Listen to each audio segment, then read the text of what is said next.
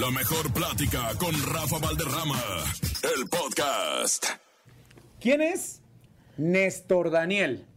bueno, Néstor Daniel es un muchacho venezolano eh, que inicia su carrera con una agrupación llamada Los Terrícolas de Venezuela, la voz original de la agrupación, eh, fundada en 1970 por un servidor, mi hermano Johnny, que en paz descanse, y mi hermano Ángel David. Iniciamos una carrera sin pensar que iba a ser tan fructífera y tan exitosa. Ese es Néstor Daniel, la voz original de la agrupación Los Terrícolas de Venezuela. Y es que hay mucha incertidumbre en base a la historia de usted, maestro, porque en su momento lo único que se hablaba era de cosas profesionales y, y la música trascendió no nada más en Venezuela, siendo exitosos en su país, sino esto se, derramó del vaso como la espuma en otras latitudes de, del continente americano. Sí, gracias a Dios, definitivamente, siempre lo digo, nosotros no nos esperábamos eh, el éxito que la agrupación iba a tener, en realidad nos agarró por sorpresa el éxito tan rápido, porque esta carrera conseguir la fórmula eh, se pasa mucho tiempo, pero a nosotros definitivamente fue una bendición de Dios y, y, nos, y nos dio la oportunidad no solamente de ser profeta en nuestra tierra, sino conquistar México, conquistar la Unión Americana y conquistar toda Latinoamérica. Agradecido con Dios por tanto éxito hasta el sol de hoy. ¿Cuál fue el primer éxito? Que ahorita se le llama, se, se viralizó. Pero ahorita ya todo se viraliza.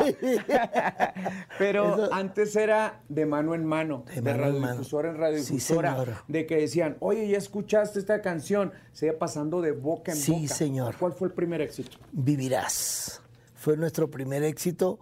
Fue el tema que lo grabamos sin pensar que, es el tema fuera a ser, porque fue un tema que nosotros le hicimos un cover, no para grabarlo, para pensar, sino que nosotros teníamos un grupo musical y animábamos bodas. Un grupo versátil, como se les llama.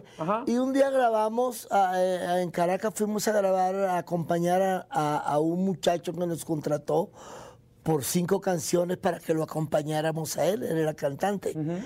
Este, y decidimos, él, nos dijo, oye muchachos, me quedan dos horas, ya terminaron, ¿por qué no se graban ustedes algo? Y ahí grabamos a Vivirás para decir, bueno, cuando nos contraten, mire, así suena el grupo, grabamos Vivirás, grabamos una guaracha, lo que nosotros llamamos para bailar, y un paso doble. Y así, así grabamos. era su carta de presentación? Era carta de presentación hasta que un día en, el pueblo donde nace la agrupación, en Morón, un amigo nuestro, programador de una radio en Morón, nos, nos conseguimos y le, comentamos que habíamos grabado y escuchó los temas y dice, oye, ¿por qué no me dan el temita ese Vivirás para ponerlo en la radio? ¡Wow! ¡Wow! Nos pareció muy. Sí, está bien, muy bien. Porque fácil no era. Claro, no, fácil. que lo tocaran en la radio en aquella época. Sí, ahorita es complicado. Complicado, imagínate. Antes en aquella época sí debería tener uno algo, esa sal, esa pimienta, ese sabor. Sí, definitivamente. Y, y, y la puso. Y como a las dos horas lo vuelve a poner. Y como a las tres, cuatro horas más tarde la vuelve a poner. Y nos llama. Y nos dice, muchachos, el tema es de 100 llamadas, 99 pidiendo vivirás. Piensa que son un grupo mexicano, chilenos, argentinos, y nosotros ahí del pueblito. Y entonces las, las ciudades aledañas a Morón comienzan a escuchar el tema y empiezan a llamar a Henry Cordero William, que es para descanse también, que fue el que nos echó la mano empiezan a llamar, oye, Henry, pero ese tema de quién es, con qué sello graban. dicen, no, no, no, uno, oye, mándanos el cartucho, ¿te acuerdas del cartucho? Mándanos el cartucho, por favor, aquí la gente lo está pidiendo en nuestras estaciones.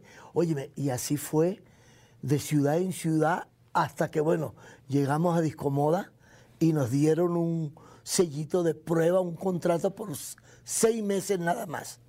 Ahorita dijo que ustedes iban a acompañar a un cantante. Sí. ¿Quién era ese cantante? Un cantante local del pueblo. ¿Recuerdan el nombre? Lino Pastorelli, un italiano. El- su papá era dueño de muchas panaderías en, en Puerto Cabello. Entonces, él ya traía con qué- él con qué rentar el estudio. Claro, claro. No, y fuimos a grabar, primera vez que íbamos a Caracas, y fuimos a grabar en el mejor estudio de Caracas de el estadio, el, perdón, el estudio La Rain, me acuerdo que se llamaba. Era el que grababa en ese estudio, olvídate. Pero en ese momento no eran los terrícolas. No, no, éramos el Minicombo Montreal. Wow. Imagínate. Pero cuando grabamos Vivirás, el, el ingeniero dice, oye, pero qué, qué bonito, qué bonito tema. Y tenía yo 13 años cuando grabé Vivirás. Qué bonito tema. Y ese chamaco, bueno, no dice chamaco, ese carajito, así decimos en. Venezuela, ese carajito qué bonito canta, vale. Óyeme, ese tema, muchachos, debieran ofrecerlo, porque está muy bueno. Pues ahí se quedó. No dijimos nada porque esa, esa no era nuestra intención. Hasta que, bueno, Henry nos dio la oportunidad de ponerlo en la estación de radio y, como tú dices, se viralizó, pero de una manera impresionante. Discomoda nos da ese contrato por seis meses y a los dos, tres meses ya nos estaba llamando para firmar por tres años Extensión. y hacer el LP completo. Wow. Así Se nace- llega un sueño, un sueño guajiro, un sueño, una ilusión de unos peladitos, como bien lo dice, ¿no? Sí, sí, sí, defini- chamaquitos, se está, se- pero llegan las grandes ligas, maestro, ¿y que a qué nivel? Sí, a un nivel grande, pero lo... lo, lo- ¿cómo, yo, ¿Cómo te explicaría? Cuando te llega el éxito y no estás preparado para el éxito. A nosotros nos sorprendió. A nosotros nos sorprendió el éxito, no estábamos preparados para un éxito a ese nivel y mucha gente se dio cuenta, muchos promotores se dieron cuenta y se aprovecharon de esa inocencia de nosotros. Y, la primera vez que nos dijeron, oye, me van a ir a Ecuador, fue nuestro país eh, que visitamos, van a, eh, van a Ecuador y quiero que nos pagaron, no nos pagaron más de 1.500 dólares. Pero para usted será la plata. Ah, para nosotros era un dineral. Y a mí a veces siempre me preguntan, oye, Néstor, ¿ganaron mucho dinero? Y yo les digo, ganamos lo que nunca pensábamos ganar, pero dejamos de ganar lo que era justo ganar. No, igual y sí lo ganaron, pero los que estaban a su Ah, alrededor. que claro, era que se, ¿No? era lo que se llenaban los bolsillos. ¿En qué momento se dan cuenta que están siendo explotados? Porque una explotación. Ah, no, sí, nos dimos cuenta como a los tres años, cuatro años nos dimos cuenta y ahí este, eh, mi hermano Johnny agarró las riendas del negocio y este y ahí comenzamos a ver un como decimos en Venezuela le empezamos a ver el queso a la tostada un poquito pero yo insisto todavía no ganamos lo que nosotros en realidad nos merecíamos haber ganado Yo tuviera casa en Nueva York, en Miami. Claro, en, todos lados. En todos lados, en mira. Caracas, en todos lados. Pero mira, el tiempo de Dios es perfecto. Sigo vigente con el legado de Terrícola. eh, sigo recibiendo bendiciones de Dios y feliz y lleno de salud. Oiga, maestro, pero pues todo esto influye para que usted en algún momento personal decida dar un paso al costado, ¿no? Y, y- y decir, quiero emprender mi camino siendo Néstor. Bueno, fíjate que ahorita en este momento estamos manejando Néstor Daniel. Y el apellido definitivamente sigue siendo los terrícolas, porque fueron tantos éxitos, pero estamos tratando de proyectar Néstor Daniel, porque se ha generado mucha piratería. Eh, hay terrícolas en Colombia, hay terrícolas en los Estados Unidos, hay terrícolas en Venezuela, hay terrícolas en todos lados. Y nos hemos hecho la tarea de decir, bueno, terrícolas pueden haber 20, pero Néstor Daniel nada más uno, la voz original. Oiga, maestro, ¿y qué pasó con la extinción de los terrícolas de Venezuela, los originales? Bueno, mira, mi hermano Ángel, el baterista, sigue en Venezuela. Nunca quiso abandonar su, su país. Yo me vine en el 82 a residenciar en la ciudad de Los Ángeles. Mi hermano Johnny falleció en el 2009, creo que falleció mi hermano Johnny en la ciudad de Los Ángeles. Este, mi hermana Lenis está aquí en México, en Guadalajara. Y el guitarrista, que era Freddy, eh, un sobrino político de mi hermano Johnny, creo que está aquí en el DF. De hecho, creo que ellos andan con unos terrícolas también. Pero la gente es, en este momento me decía, Néstor, queremos escucharte, es a ti. ¿Por qué dejó pasar tanto tiempo, maestro? Y perdone si me escucho como reclamo, pero es que al pan pan y al vino vino. Sí, y a mi- quien le corresponde es pues, Mira, al creador. Claro, mira, este, siempre yo me preguntaba lo mismo. Andaba de gira por todos lados, Latinoamérica, pero el DF nunca se me daba. Nunca. Y yo decía, pero bueno, y la gente, Néstor, por favor, ¿cuándo vienes a leer? Hasta que llegué a la conclusión que el tiempo de Dios es perfecto y este es el tiempo que Dios quería que yo estuviera este domingo. Voy a estar en el centro de convenciones Tlatelolco. Fíjate lo que es la cosa.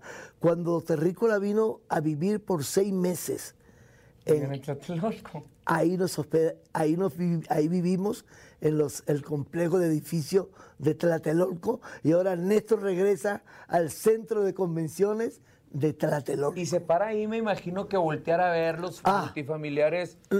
El trip se va para atrás. No, de no, mucho no, no, tiempo. no, va, va a ser un- una emoción muy grande cuando yo esté este domingo reviviendo todas aquellas remembranzas y valga la redundancia de acordarme cuando llegábamos, cuando los terrícolas se dieron el lujo de hacer tres siempre en domingo a petición de Raúl Velasco porque la gente se quedaba totalmente afuera. Y vaya que el señor fácil, fácil no era. No era. Y más con los extranjeros. Para no. darle oportunidad a los grupos extranjeros no era fácil. No, no era fácil. Y él nos llama, el promotor que nos traía, el señor Augusto Monsalve, que en paz descanse, chileno, nos llama al hotel y me dice, el señor Raúl Velasco los quiere recibir en su oficina, quiere platicar con ustedes. Ah, bueno, ok. Vamos, yo los paso recogiendo. Fuimos mi hermano Johnny, Ángel y yo. Los tres hermanos y fuimos, nos recibió en su oficina. Y el señor Velasco nos había citado para pedirnos, por favor, que si podíamos hacer otro siempre en domingo. Uy, Imagínate. Y cuando la prensa se enteró de los terrícolas otra vez, sí, pero ¿cómo, cómo es eso? Que nada más son dos programas y ya. Porque, y fuimos a hacer el tercer, siempre en domingo, y la fila de gente eran cuadras y cuadras. Son anécdotas inolvidables. Y el señor Velasco nos agradeció infinitamente ese, ese favor que le hicimos de hacer otro siempre en domingo. don Néstor, es que nos pudieran dar las 6 de la tarde, las 8 de la noche y así que amanecernos platicándonos de todas las anécdotas de los terrícolas, ¿no? Pero el legado que usted está retomando, siendo, como dice Néstor Daniel, aquí está y siempre ha estado y nunca se ha ido. No, nunca Pero el se... apellido viene. Sí, ¿no? los terrícolas. Y fíjate que me presento y la gente dice, cuando me escucha cantar, lo, lo grandioso de todo es que Dios me sigue dotando con mis cualidades vocales intactas. No he tenido la desgracia de bajarle un solo tono a mis canciones. Canto en una tesitura muy alta, pero la gente que me escuchó en aquellos años, que tiene la dicha de escucharme vivo. en vivo, dice Néstor, es que no puede ser que... Mira, me lo han dicho hasta llorando. A lo mejor suena exagerado. Hombres y mujeres me dicen, Néstor, es que te escuchamos, pensábamos que íbamos a escuchar ya una voz cansada, pero no, no, nos hiciste revivir y vivir aquella época nuestra cuando yo le dediqué a mi esposa, te juro que te amo, Néstor, y escucharla ahorita contigo otra vez hasta mejor. ¡Wow! que nos has hecho revivir nuevamente. Eso para mí significa tanto el poder seguir llegando después de 52 años de carrera que llevo, llegando todavía al corazón, no solamente de aquel público de los 70, sino a una nueva generación también. Mucha de la música de los terrícolas, si no me atrevo a mentir o a decir algo que, que no me corresponda, pero la mayoría de los éxitos se han reversionado, se han hecho covers de los terrícolas. Sí. ¿Le gustan esos covers al maestro? Algunos, algunos, me llena de mucho halago el, que puedan hacer un cover de la agrupación. Eso te deja decir de que sí marcaste algo muy importante dentro de esta carrera. Cuando otros artistas se preocupan por hacer un cover, mm, me llena de mucho halago y de mucha satisfacción y le doy gracias a Dios por haberme dado esta carrera, la cual sigo viviendo de ella he sacado adelante una familia este, hermosa, mis hijos, ahora mis hijos llevan el, el, mismo camino de su padre, dos de mis hijos, bueno, la más pequeñita eh, está en modelaje, pero Alex Alex Hoyer eh, le está yendo muy bien a mi niño. Danelli, mi niña, ahorita, como te comenté, está en Dubai, en Qatar. En este momento debe estar haciendo su debut en un concierto en Qatar. Posiblemente la veamos en algún entretenimiento en el Mundial, en la Copa. Entonces, bueno, pues ¿Qué más le puedo pedir a la vida? ¿Qué más le puedo pedir a Dios? Y el tema Vivirás, acabo de grabarlo con Alex y con Danelli. Y es que cuando el rey come, cuando el rey come hasta satisfacerse, siempre queda carne por ahí, pero siempre llegan las llenas o los buitres a comer después de todo eso. Durante todo este tiempo, maestro, otra vez voy a escuchar como reclamo, han comido muchos buitres y muchas llenas Muchísimo. de eso. Y siguen comiendo. Y siguen comiendo. Por eso es que hay que poner las cosas claras. Claro, definitivamente. Y aquí el rey solamente es uno. Sí, definitivamente, mira, este, eh, hemos luchado muy duro con la piratería este, estamos tratando de, acabar con la piratería, eh, estamos tratando de mover mucho las redes sociales, que es lo que está ahorita, que te está ayudando. La gente, el público me está ayudando a acabar con la piratería porque sin ellos pues es muy difícil y gracias a Dios lo estamos logrando, lo estamos logrando, ya la gente no acepta, si no, si no ven a Néstor Daniel, no son los tan ricos. Oiga, y ahorita pues mencionó el legado, ¿no? Sí. Qué bonito es trascender pasando la estafeta, pero sin que se dediquen exactamente a hacer lo mismo que hacía el papá. No, definitivamente. Y eso lo llena de mucho orgullo, mi No, definitivamente. Mira, este, eh, eh, mis hijos eh, son muy disciplinados, aman su carrera les he enseñado el respeto hacia el público, el respeto hacia los medios de comunicación, el respeto a la radio, el respeto al equipo de gente que te hace al artista. Definitivamente el artista no se hace solo, el artista depende de todas estas cosas que he mencionado. Y eso lo he tenido muy presente y se los he hecho, se los he hecho saber a ellos. Y el talento que tienen se los, se los dio Dios, pero para que lo sepan manejar. No quieran ser famosos, mis hijos. Háganle un nombre. Wow. Que es lo que se va a quedar para siempre. Y mire, no tengo la dicha de conocer a la nena que me acaba de decir que pues ya ahorita debe estar debutando allá por aquel lado de Qatar ¿no? Pero al buen Alex he tenido la dicha de platicar con él y él en ningún momento menciona, soy hijo de, como al igual usted, no decir, yo soy hijo de, porque para las nuevas generaciones podemos decir, don Néstor se quiere, está presumiendo al hijo para que quiera ser reconocido. Sí, claro. Pero ¿cómo están separadas las dos, los dos lados siendo una misma vertiente? Mira, este, no es fácil pero tampoco es imposible. Yo creo que la carrera de mi hijo, él está muy claro en dónde quiere llegar, él tiene sus metas, ya yo he cumplido muchas metas y en lo que yo pueda eh, eh, ayudarlos y cooperar dentro de la carrera de cada uno, pero ellos deciden qué es lo que a la chiquitita ellos quieren lograr. Cuentan con mi apoyo, cuentan con mi ayuda y sobre todo lo que yo les inculco a los dos son los valores son los valores que el ser humano, que los pies se tienen que mantener siempre en la tierra. El día que te la creas, ese día el trancazo va a ser duro. Oiga, ¿y la nuera no le pide consejos? bueno, yo creo que yo creo que yo debiera pedirle consejo a ella porque ella comenzó desde los cuatro años y hasta el sol de hoy. Imagínate lo que no ha vivido Dana, lo que no ha eh, cosechado y, y- y sí, yo creo que en, en- en esta parte de, de nuestras vidas artísticas, yo creo que un consejo de cada uno de nosotros en ningún momento nos cae mal. ¿Cómo define don Néstor a, a Dana Paola? ¿Cómo es la nena? Bueno, mira, como ser humano es un gran ser humano con un corazón increíble.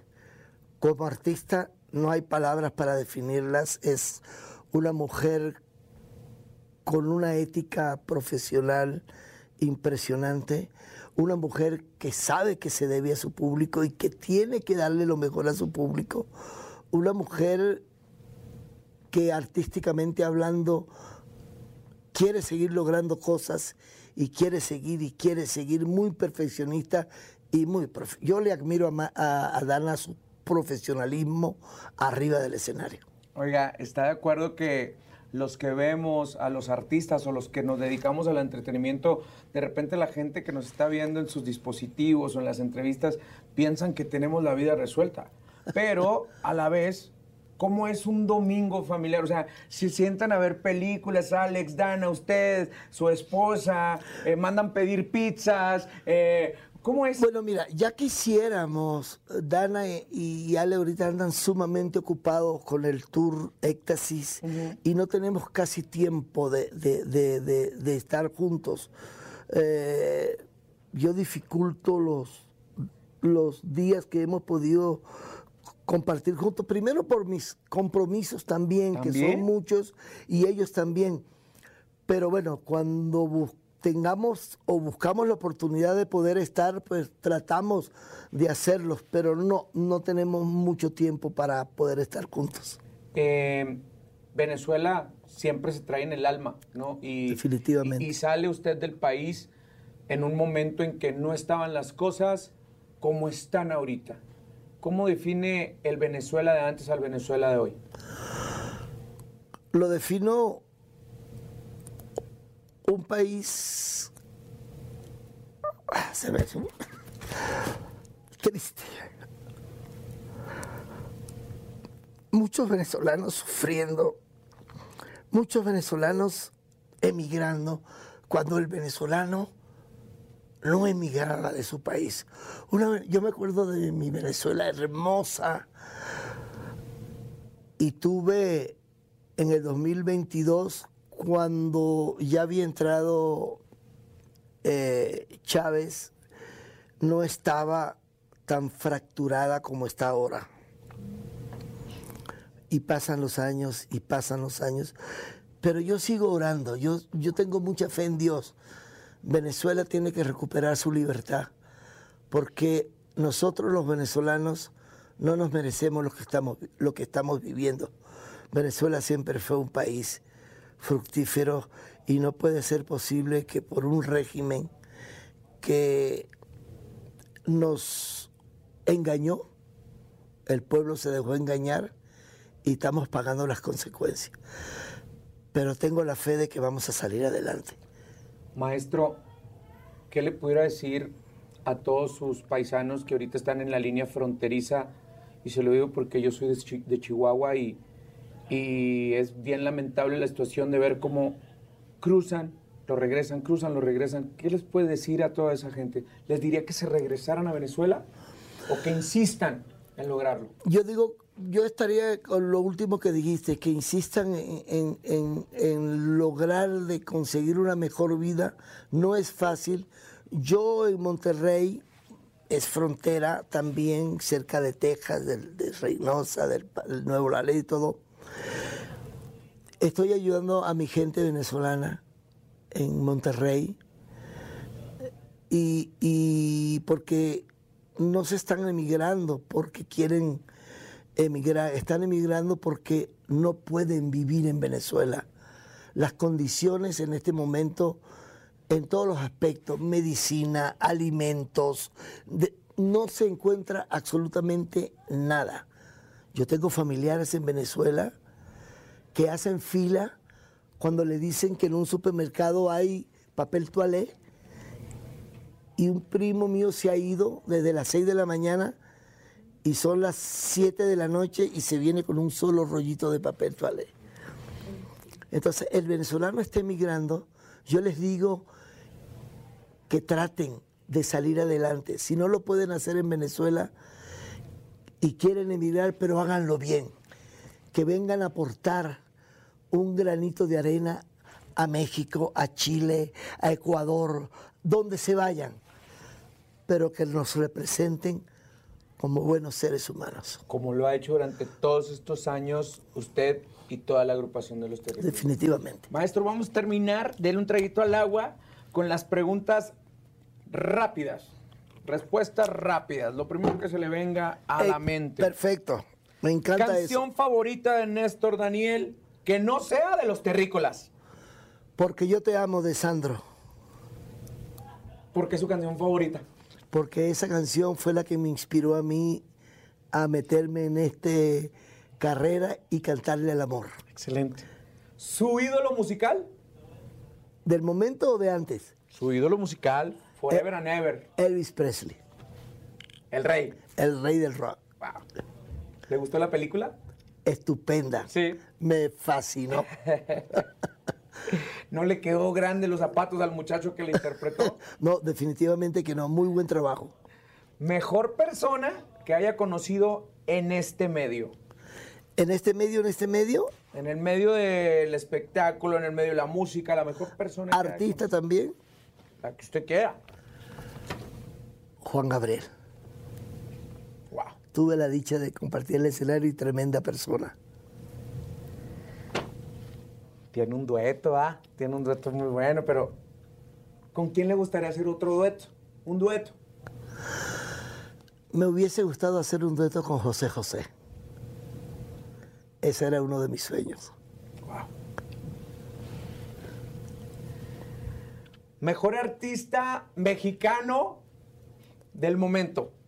Del momento, del momento, del momento. Suyo, suyo, ¿eh? Mío, a Luis Miguel, definitivamente. Me encanta Luis Miguel. Perfecto.